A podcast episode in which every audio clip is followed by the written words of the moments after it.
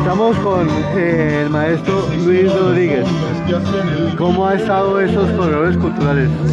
No, muy sorprendido, a pesar de que uno ya acá en la localidad uno, pues la cantidad de formatos, formas, sabidas y por haber, de la cantidad de talento artístico que hay en circo, en danza, en diferentes géneros, folclórica, moderna, urbana.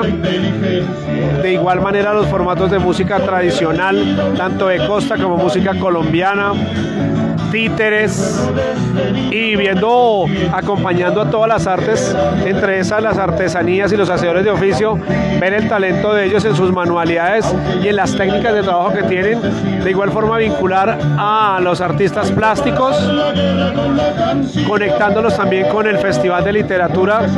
Entonces tener en un mismo escenario y en un mismo lugar a prácticamente casi que el 99% de las manifestaciones artísticas acá en Usaquén y con el talento de Usaquén, liderado por la alcaldía local de Usaquén y por el Consejo Local de Cultura de Usaquén, espectacular, Gabrielito. Espectacular, sencillamente espectacular. ¿Qué tal el público ese sitio? No, súper receptivo, la gente saliendo de las casas, viniendo a saludarnos, a ambientarnos, que qué bueno que se siga reactivando los artistas, la economía.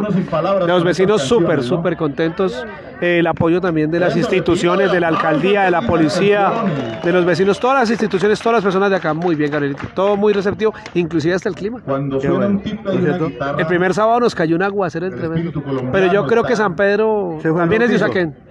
Ese fue el bautizo. sí. San Pedro es de Usaquén. La música colombiana nos está Bueno, muchas gracias. eh, después seguiremos eh, Silva, pendientes de los otros sitios Sí. do- donde se van a hacer los eventos. El siguiente 11 y 12 nos vemos en el Parque Fundacional de Usaquén desde las 10 de la mañana hasta las 6, 7 de la noche.